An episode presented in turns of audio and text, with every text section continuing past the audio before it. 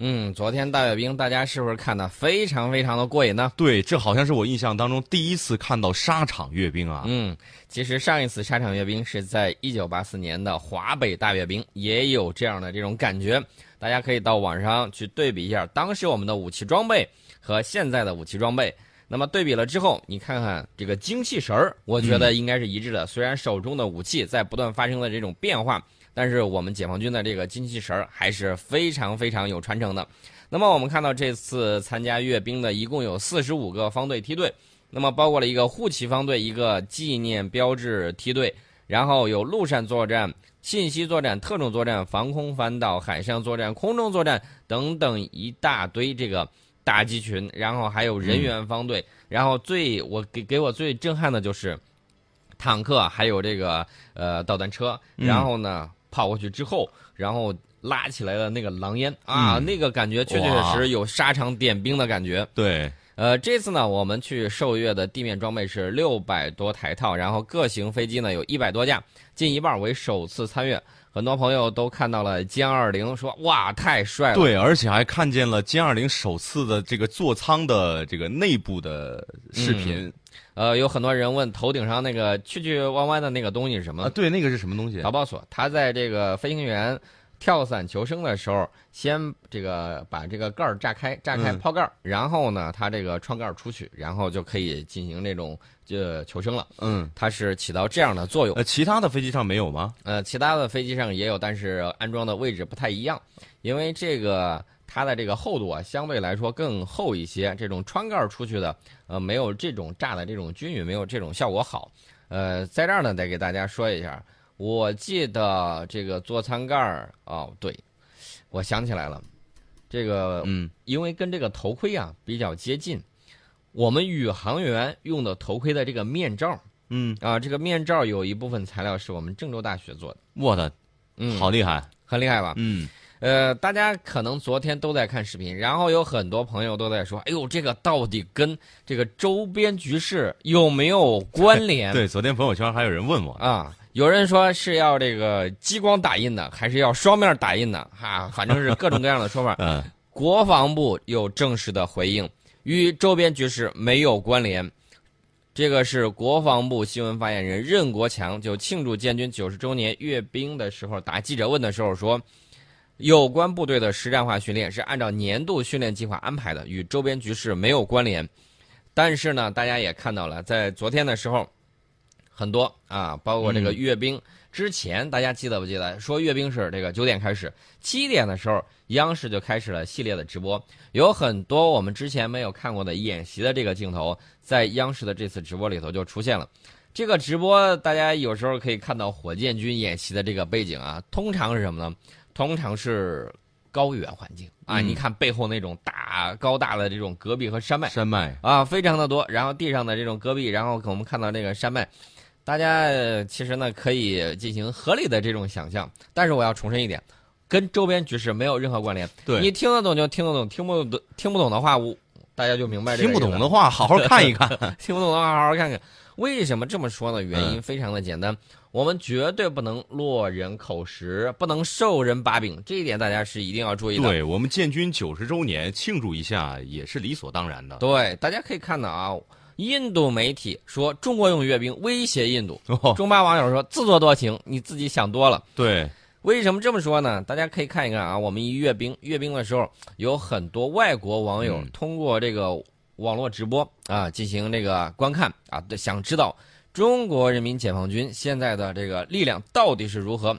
有很多这种军事发烧友，甚至这个不相关的，有一些妹子，他们也去看，是呀，说这个帅哥都交给国家了。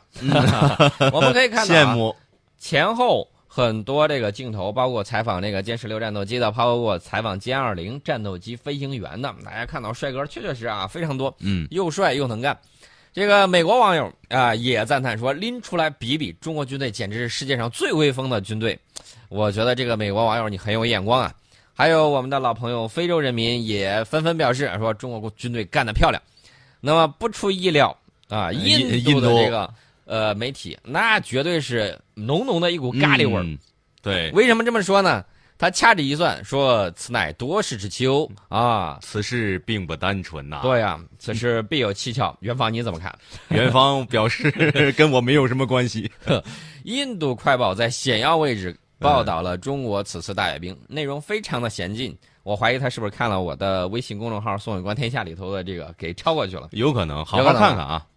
但是这个文章到最后也学会了春秋笔法，但是我觉得他这个转弯啊，有点这个九十度大转弯。怎么写的？呃，他说此事必有蹊跷，说中国此次阅兵与目前中印对峙问题，他把它联系到一块儿了。嗯，然后说中国在中印对峙的特殊时期举行大规模阅兵，究竟是为了啥呀？我们要警惕啊！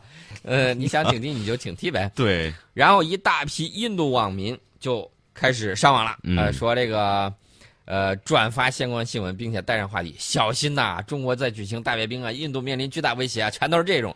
嗯还有这种嗯，还有还有外国网友啊，这个看热闹不嫌事儿大的，也开始吆喝印度网民说，中国正在举行九十周年大阅兵啊，呃建军九十周年，你要嗯把这个词儿说囫囵了，对不对？然后呢，他说印度人快来看呀，你这就是有挑事儿的嫌疑 对，跟你跟你有什么关系？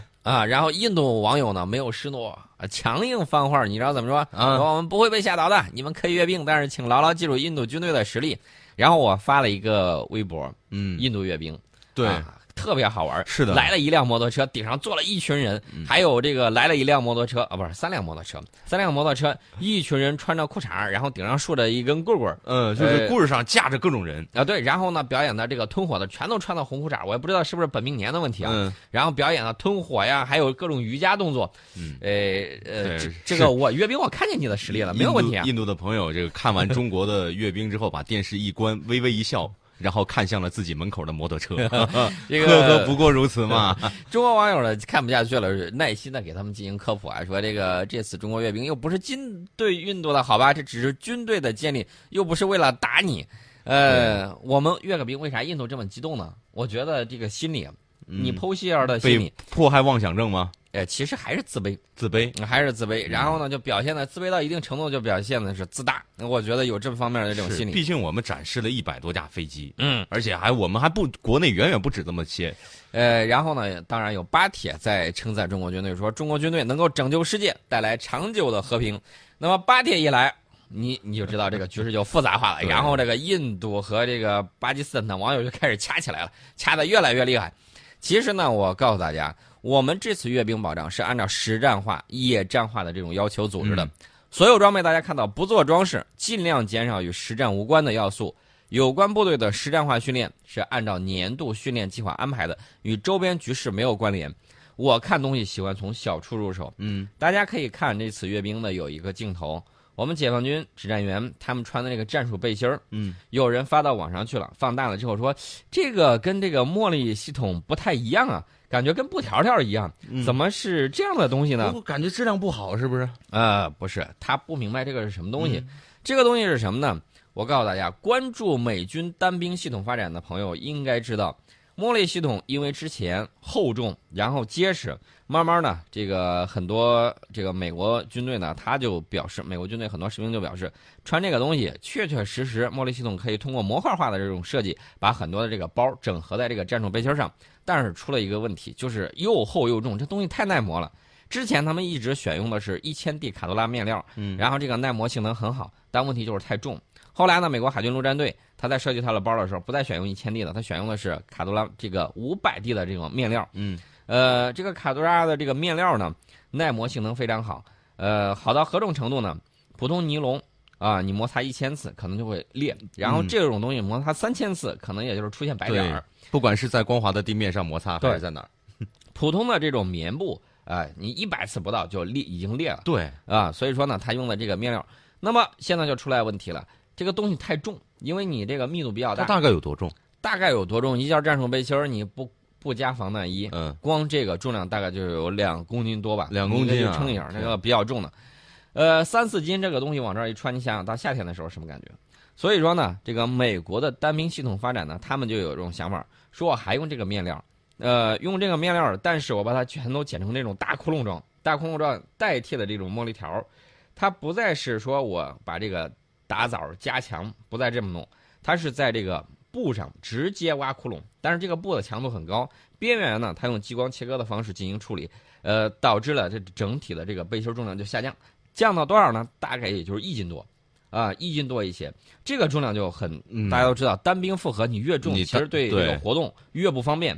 那么减轻这个负荷，你就可以多带弹药，对不对？所以说呢，我们看到这次我们的这个单兵作战系统，我当时一眼就看上去，我说厉害，最先进的用了对，啊！这个美军呢，有一部分是试装，有的一部分是试用，但是我们看到这个零七式迷彩，嗯这个通用这个丛林迷彩这个上头。就用的就是这一款，对已经在不断的在改进。所以说我为什么说我们的这个战斗力是不断在增强呢？即便我们跟五年前相比，我们军队的这个实力跟五年前相比都有大的这种提升。嗯，去年的呃前年的这个呃世界反法西斯胜利战争胜利这个七这个七十周年大阅兵的时候，也是呃没有看到歼二零，对没有看到很多很多的这样的新式的装备。这次大家都看见了，对，这下你们开心了吧？是这是第也是第一次我们这么近距离的观赏歼二零。嗯、之前我曾经给大家说，我们看到歼二零，我说这次一定会出现在阅兵上，我说得有一个编队啊，至少是五机的编队。嗯，大家说我们只看见三架，啊，有人就开玩笑说那两架隐身的，不然的话你怎么都能全看见？当然了，这个后来央视报道说。五架确确实实编队飞行，但是到这个实际阅兵的时候是三架，三架另外两架呢进行这个备用或者说有自己的这种作战任务。是我们有这么多。这个阅兵完了之后，阅兵之前，我了解到有一部分部队就是在这儿进行实战训练，嗯训练完了之后进行演习啊，然后就直接过来阅兵。嗯阅完兵之后继续演习。继续进行演习，嗯而且有很多网友发了下午的这个演习，当时我看到这个火箭炮，那个感觉确确实实不一样，远程火箭炮远火对着天空发射，那感觉简直像来了一场箭雨。嗯啊，所以这就看出来了，这就相当于我们一直在喊的那个军队的口号：招之即来，来之能战，嗯战之必胜。对就是这样的这种口号，就是按照实战的这种方式去演练。那么我们看到我们的这个歼二零呢，大家看了一圈之后，我告诉大家，你觉得头盔很科幻是吧？他告诉你，不是最先进的，啊，不还不是最先，还不是为什么不用最先进的？呃，实战化训练嘛。另外，大家可能对图章比较感兴趣。嗯其实大家想一想，往届的时候，像这种包括在鼎新基地训练，歼二零会加强给谁？肯定是蓝军嘛，对不对？一定是应对这个红军，让红军去呃把蓝军当磨刀石去历练。高科技条件下，这个仗怎么打？除此之外，我们还看到有相应的这种其他方面的啊，包括这个九九式主战坦克，大家终于看见真的了吧？感觉是不是不一样？嗯有很多网上的这个喷子说：“哎呦，这个柴油机喷的有这个黑烟，谁家柴油机没有黑烟呢？你看看 这个德国的豹二坦克什么样的情况？再说了，英国当年喷这个，不用不用说当年啊，前两天喷俄罗斯，说你那库兹涅佐夫号呃过英吉利海峡冒黑烟，嗯结果自己女王级出去之后也冒黑烟。英国国防大臣说：“看我们的这个女王级多漂亮，多嗯棒。呃，你看俄罗斯那裤子就不是不不不咋地嗯啊、然后呢，这个俄罗斯回怼说，说我们这不咋地，我们这还能实战。话音未落，啊女王号拉回厂里头维修维修去了，啊，嗯这就是问题所在嘛，对不对？这就是战斗力的体现呐。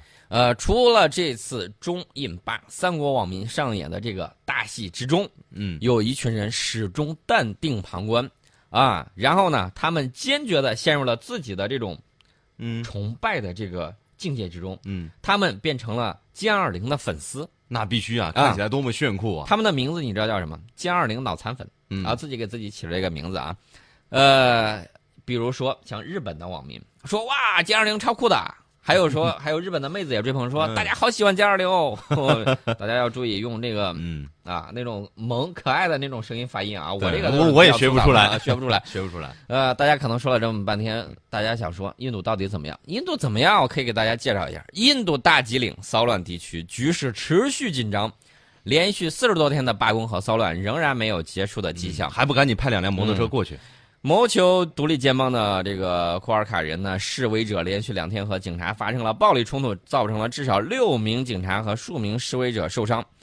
呃，大家都知道这块儿有那个他们使用那个刀啊，啊，俗称叫狗腿刀。